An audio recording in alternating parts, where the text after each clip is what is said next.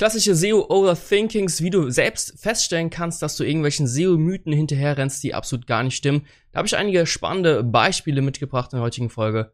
Viel Spaß damit. Bevor wir starten, noch eine kleine Warnung. Also es kommen jetzt sehr, sehr wilde Mythen, die wir jetzt in den letzten zehn Jahren ja, so gesammelt haben. Also seit über zehn Jahren machen wir SEO-Audits, Link-Audits, äh, komplett Webseiten-Audits äh, im Bereich Suchmaschinenoptimierung. Da hat sich so die eine andere Mythe in den Köpfen einiger Leute festgesetzt und äh, die will ich jetzt gerne mal im Detail beleuchten und diese Overthinkings, also diese, da ist irgendwas, eine geheimnisvolle Macht, die meine Webseite nach unten zieht und die versuche ich jetzt zu bekämpfen. Das ist wie ein Kampf gegen Windmühlen. Diese Windmühlen existieren einfach nicht. Und das ist das äh, Thema der heutigen Folge, die, das möchte ich gerne mal vorstellen. Unter anderem, erster Punkt, Quality äh, Rater. Das ist ein irgendein Quality Rater hat meine Webseite gefunden und mich dann manuell irgendwo eingetragen und jetzt komme ich nicht mehr zu guten Rankings. Das haben wir sehr, sehr oft gehört. Und Quality Rater, die halten sich entsprechend nach den Quality, Quality Rater Guidelines, was ein Zungenbrecher, und schauen sich einfach nur die äh, Suchergebnisse bei Google ein und geben dann entsprechend Feedback, so dass Google dann eben ihre entsprechende Suche verfeinern können, verbessern können. Es gibt keinen Quality Rater, der die Macht hat und sagt, ah, die eine Webseite, die gefällt mir nicht, die trage ich jetzt irgendwo ein bei Google, bei meinem Chef und dann wird die nie wieder gute Rankings kriegen. Also das ist natürlich absolutes, oh, absoluter Fake, dass irgendwelche Quality Rater Webseiten abstrafen können. Die berühmt-berüchtigte Google Sandbox. Du hast eine neue Webseite, seit Monaten kommst du nicht zu guten Rankings, obwohl dein Content auf der Webseite doch so gut ist. Das muss an einer Sandbox liegen, irgendein Filter greift nicht, ich komme da nicht weg. Und dabei gibt es so eine Art äh, von Sandbox, Google Sandbox, die neue Webseiten ja davon abhält, äh, gute Rankings zu erreichen. Das gibt es laut äh, Google und John Müller absolut gar nicht. Auf äh, Search Engine Journal gibt es auch einen spannenden Artikel dazu, da wurde John Müller entsprechend äh, ja interviewt. Das war eine Google Hangout Zusammenfassung, was er denn von diesen ja Mythen hält von der Google Sandbox und da sagt er, hey, neuen Webseiten müssen wir erst natürlich Vertrauen lernen, aber dass es irgendwie so eine Art äh, ja Vorhölle für Webseiten gibt, das äh, existiert einfach nicht. Also sie schauen einfach nur, kann man dieser Webseite vertrauen oder eben nicht? Ist das eine Spam-Webseite, die versucht irgendwie äh, Leute zu hintergehen und zu ja verarschen, muss man schon so sagen. Und äh, dementsprechend versucht Google erstmal eine Webseite einzuschätzen, versucht erstmal da Vertrauen aufzubauen, bis diese Webseite bewahrheit hat dann äh, können die Rankings auch entsprechend starten. Das sind unterschiedliche Phasen, je nachdem, wie viel Content auf der Webseite drauf ist, wie viele Verlinkungen entstehen. Und äh, es sind ganz, ganz viele verschiedene Parameter, die darüber entscheiden, wie schnell dann eine neue Webseite entsprechende Rankings bekommt. Dass es so eine Art Barriere gibt, die jede Webseite erstmal über durchdringen muss, um überhaupt gute Rankings zu kriegen. Das existiert einfach nicht. Duplicate Content, doppelte Inhalte, dass man aufgrund ja doppelte Inhalte Abstrafungen erhält von Google. Das ist definitiv nicht so. Google straft deine Webseite nicht ab. Das einzige Problem ist bei Duplicate Content, dass Google da nicht weiß, welche Unterseite, wo eben die doppelten Inhalte vorhanden sind, welche Unterseite soll denn jetzt bitte schön ranking zu den jeweiligen Keywords. Das kann halt Google sehr, sehr schnell verwirren. Deswegen ist Duplicate Content relativ tödlich für die wichtigsten Rankings. Allerdings kriegt man kein Penalty.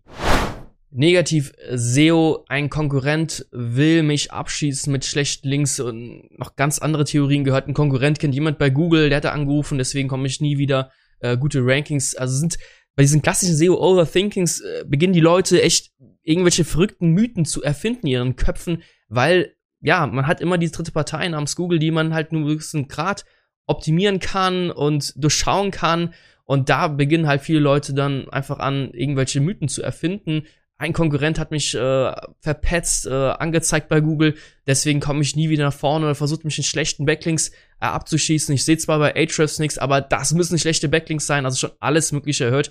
Und bei Negativ SEO das Thema, das war vor mehreren Jahren definitiv ein Problem, das sich besonders in hart umkämpften Wettbewerben sich die Konkurrenten gegenseitig abgeschossen haben mit schlechten äh, Backlinks über irgendwelche schlechten äh, Fiverr-Angebote, sage ich einfach mal. Das ist heutzutage alles schon sehr, sehr stark abgemildert. Google sagt selbst, dass sie Toxic Backlinks sehr, sehr schnell und sehr, sehr gut erkennen können.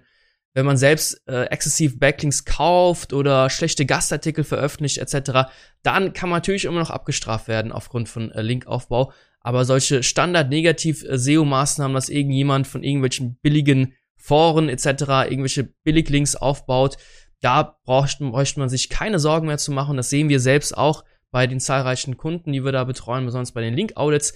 Wenn man da Links entwertet, ist es sehr, sehr selten, dass man da noch äh, Rankings dadurch verbessern kann. Also Google ist extrem fit darin, schlechte Backlinks zu erkennen, diese einfach zu ignorieren und konzentriert sich dann einfach nur noch auf die starken Backlinks. Deswegen mach dich da bitte nicht verrückt. War jetzt ein sehr, sehr wichtiger Punkt und zwar die Technik. Nicht falsch verstehen, Technik ist natürlich ein sehr, sehr wichtiges Element bei der Suchmaschinenoptimierung, aber man kann das Ganze natürlich in absolut perverse Dimensionen treiben, sage ich einfach mal, die absolut dann gar nichts erbringen, wo wirklich der kleinste HTML-Fehler versucht äh, wird zu optimieren, die Text-to-Code-Ratio irgendwie wirklich auf die Goldwaage gelegen wird.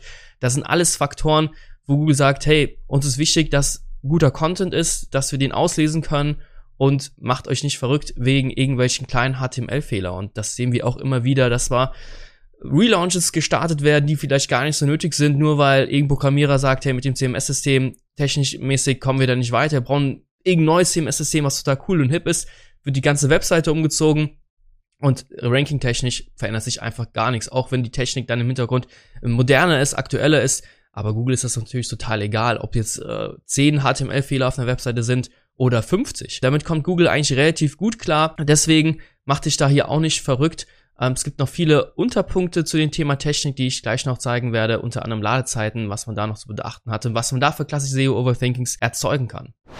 Ladezeiten bzw. Page Speed ist natürlich ein wichtiges Ranking-Signal, allerdings nicht in der Form, dass man sagt, der schnellste gewinnt, der schnellste bekommt auch den ersten Platz. Das ist ganz und gar nicht so. Page Speed ist ein ganz normaler Ranking-Faktor in Anführungszeichen, wie, wie viele andere auch, natürlich unterschiedlich gewichtet sind.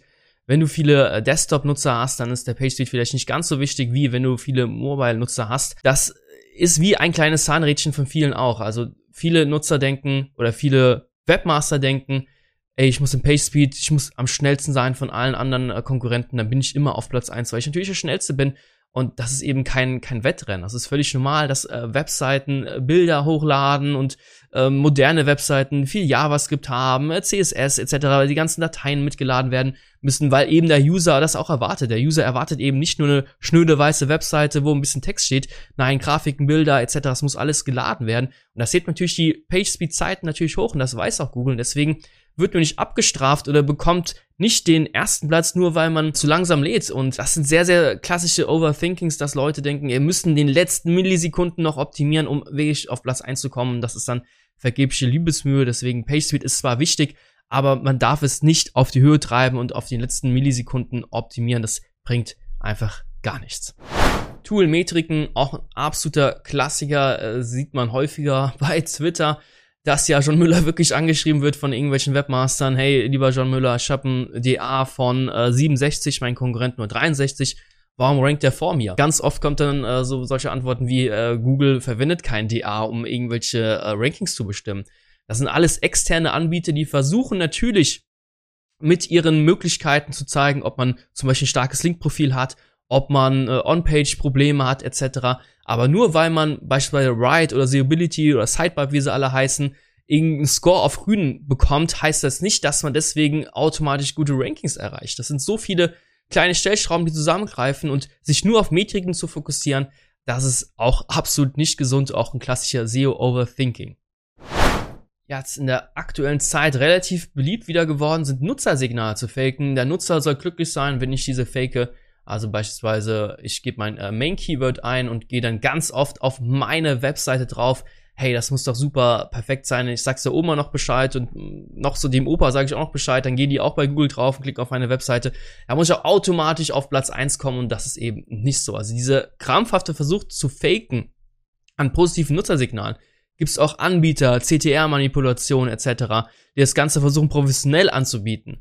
Haben wir so viele Tests gemacht, bringt in der Regel sehr, sehr wenig bis absolut gar nichts, irgendwelche Manipulationen bei Nutzersignalen durchzuführen, weshalb man einfach, ja, es getrost ignorieren kann. Also das Gegenteil, was wir auch oft gehört haben, hey, mein Konkurrent, der schickt ganz, ganz viele, ja, Fake-Nutzersignale auf eine Webseite drauf, die springen sofort wieder ab, alles geht im Bach hinunter Messt das auf jeden Fall mit Google Analytics. In zehn Jahren haben wir das, glaube ich, ein einziges Mal erlebt, dass da wirklich irgend so Spam-Bot kam.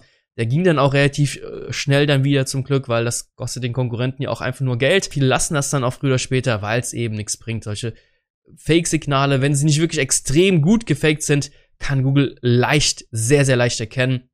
Besonders im Bereich äh, Google Ads Manipulation, dass eben jeder Klick äh, Geld kostet, kann man natürlich auch dem Konkurrenten immer eins auswischen, theoretisch, und da ganz, ganz viele Fake-Bots dann auf seine Google Ads-Konten äh, drüber schicken oder seine Anzeigen.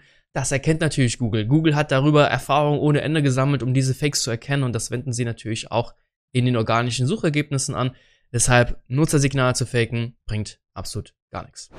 Auch ein absoluter Klassiker, Google Ad Spending. Ja, wir wollen organisch gut ranken und Google belohnt alle Werbentreibenden automatisch, dass sie organisch auch gut ranken. Die Google Ads, die Paid-Bereich und der Organic-Bereich bei Google ist strikt getrennt. Nur weil du x Summe ausgibst jeden Monat an Google Ads, wirst du nicht automatisch organisch besser ranken. Absolut gar nicht. Und ja, diese, diese Falle kostet sehr, sehr viel Geld. Deswegen kann ich das nur betonen. Nein, nur weil du viel Geld äh, Google gibst äh, für die Ads, heißt es nicht, dass du organisch automatisch besser rankst. Absolut gar nicht.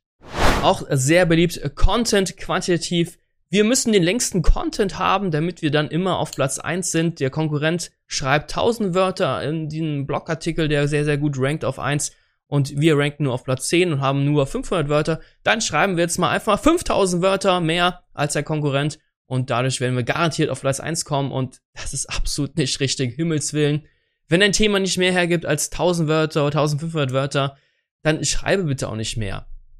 Ganz, ganz wichtig. Also ist auch nicht so, dass kurze Antworten abgestraft werden. Wenn ein Thema nur 200 Wörter hergibt und du kannst die perfekte Antwort liefern mit 200 Wörtern oder 100 Wörtern von mir aus, ja, so what, da musst du doch nicht 1000 Wörter schreiben, da musst du doch nicht irgendeinen Bullshit machen, um irgendwelche Content-quantitativen äh, Signale zu faken und zu sagen, ey Google, ich habe den längsten Content, ich werde auf jeden Fall gut ranken damit. Das ist einfach nicht so. Google achtet sehr genau drauf, schaffe ich es mit meinem Content wirklich den Nutzer zufriedenzustellen ob ich das mit 100 Wörtern schaffe oder eben mit 1000 Wörtern, das entscheidet dann je nachdem der Search Intent oder der Bedarf des Suchenden und nicht, dass man einfach per se sagt, ah, ich will jetzt den längsten Content haben. Ja, Link-Pyramiden, das ist so, ja, SEO-Overthinkings on Steroids, also wirklich absolut übertriebenste stellenweise, was ich da schon erleben durfte in den letzten zehn Jahren, dass Leute wirklich anfingen, irgendwelche Netzwerke aufzubauen, der verlinkt dahin, da verlinkt dahin, dann wieder da zurück und es ist wirklich, es gibt so ein, äh, es gibt so ein Meme, das will ich später mal äh, noch zeigen. Das, größte Problem ist eigentlich, sobald man anfängt, irgendwelche Link-Pyramiden zu bauen, dass man sich dann nur noch auf die Backlinks konzentriert, statt das Gesamtbild der Suchmaschinenoptimierung im Griff zu haben. Also sprich, äh, muss ich vielleicht noch an irgendwelchen strukturierten Daten arbeiten? Ist der Title Tag vielleicht noch nicht knackig genug etc.?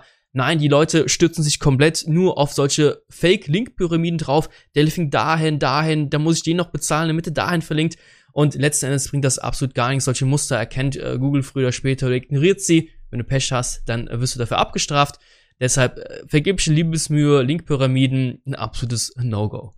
Ja, das ist so das klassische Overthinking äh, SEO-Meme, kann ich eigentlich schon sagen. Also, weil Link-Pyramiden kann man nur mit dem Kopf schütteln und SEO kann eigentlich so einfach sein. Und zwar, wenn ich mich an die SEO-Basics halte, die wichtigsten Grundlagen, da habe ich 60, 70 Prozent der wichtigsten SEO-Hausaufgaben schon gemacht und kann dementsprechend schon gute Rankings erreichen. Auf was soll die URL optimiert werden? Auf welches Keyword? Was ist der Search Intent von diesem Keyword oder von mir ist Keywords? Kann ich diese Keywords auf eine URL beantworten? Was ist der Search Intent? kommt im Title Tag das Keyword möglichst weit am Anfang vor. Die H-Tags, besonders die H1, H2-Überschriften, kommt da das Keyword vor, ohne zu spammen. H1 besonders wichtig, dass ich da das Keyword inne habe. Der Content, ist der, äh, hat der einen Mehrwert? Beantwortet den Search Intent? Kann ich damit punkten gegenüber der Konkurrenz oder nicht? Oder muss ich da den Content noch optimieren? Technik Basics, gerade immer Technik als SEO Overthinking gesagt, jetzt kommt da Technik selbst vor. Mit Technik Basics meine ich natürlich solide Lagerzeiten, kann äh, der Googlebot alles einwandfrei äh, crawlen etc. Gibt es irgendwelche Technikprobleme, dass Server-Error-Codes äh, kommen etc. Solche Basics müssen einfach sitzen, eine Seite muss frei und äh, zugänglich sein, entsprechend gut indexierbar sein, crawlbar sein. Die Seitenarchitektur, wenn die steht, also sprich die Inhalte gut entsprechend verlinkt sind über die Seitenarchitektur. Keyword-Kannibalisierung oder Duplicate Content sollte man vermeiden natürlich. Und wenn dann noch ein paar gute Backlinks auf die entsprechende URL zeigen, ja, dann hast du 60, 70 Prozent der wichtigsten SEO-Hausaufgaben schon gemacht und dann können die Rankings kommen und die restlichen 30 auf jeden Fall 20 Prozent sind dann wirklich so Kleinigkeiten, so kleine Feinjustierungen, vielleicht mit den Ankertexten zu schauen, dass dann vielleicht den Content mal mit TF, IDF mal ein bisschen überoptimiert, äh, nicht überoptimiert, optimiert, überoptimiert, äh, das wäre äh, nicht so gut, optimiert. Das sind so, so Feinheiten, aber wenn du diese 60, 70 Prozent SEO-Hausaufgaben hast, machst, dann hast du in den meisten Fällen schon einfach Top-Rankings, diese Overthinkings, irgendwo ein Quality Rate hat mich abgestraft, ich muss Link-Pyramiden bauen wie ein Blöder. Das zerstört einfach äh, deinen SEO-Erfolg auf lange Sicht, weil du dich zermürbst an irgendwelchen Kleinigkeiten, die einfach nicht existieren. Halt dich an die Basics und dann wirst du auch definitiv äh, gute Rankings früher oder später erreichen. Ja, das äh, war's äh, schon mit der Folge zum Thema SEO Overthinkings. Ich hoffe, die Folge hat dir gefallen. Wenn du Fragen hast, dann ab mit in den Kommentarbereich. Ansonsten sage ich bis zur nächsten Folge. Hau rein, mach's gut. Ciao.